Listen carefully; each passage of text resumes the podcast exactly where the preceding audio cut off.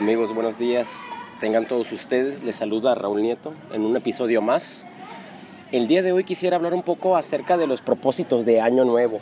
Fíjate que casualmente estaba platicando el otro día con un cuate en el gimnasio y me decía que a partir de enero se va a empezar a proponer llevar una dieta bien, etcétera, ¿no? Tú ya sabes los, los diferentes propósitos que se ponen en el año nuevo. Y fíjate que me surgió una curiosidad muy, muy específica de eso y es algo que a mí me ha ayudado muchísimo a lograr lo que quiero. Antes me esperaba el año nuevo para empezar a hacer la, listita de cosas que quiero lograr.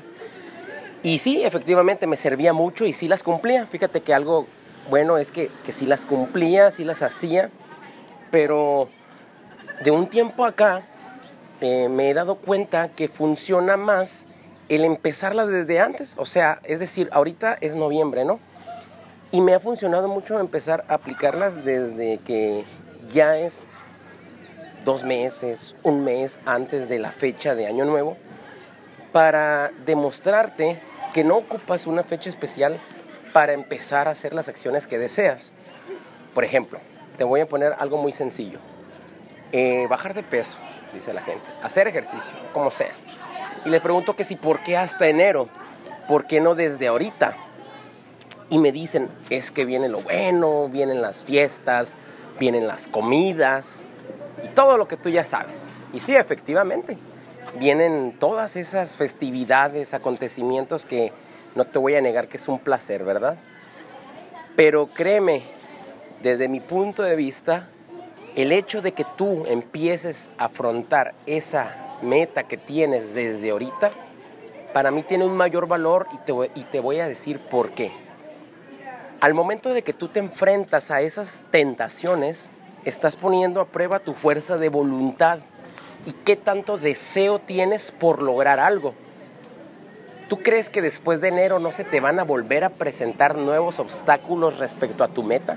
¿Tú piensas que nada más la cena del día de Nochebuena, y la de Año Nuevo van a ser todo lo que te vas a enfrentar.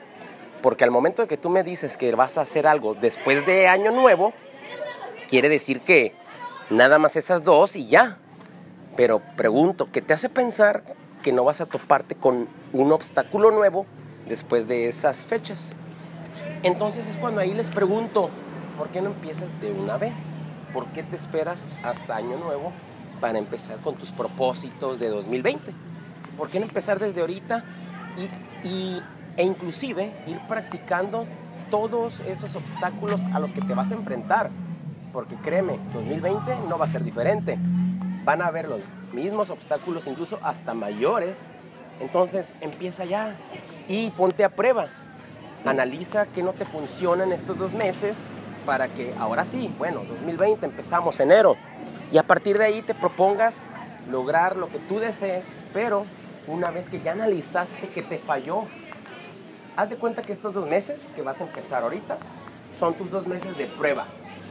En ellos verifica qué no te funcionó para que, ok, si no logré lo que yo quería, hacer ejercicio, bajar de peso, ir al gimnasio, lo que tú quieras, tú ya sepas qué no funcionó y puedas atacar de nuevo, pero con observaciones que tú ya analizaste que no te funcionaron ese es mi punto de vista cuando alguien me comenta que hasta Año Nuevo va a empezar sus metas, como te las repito, ¿no? Las más tradicionales.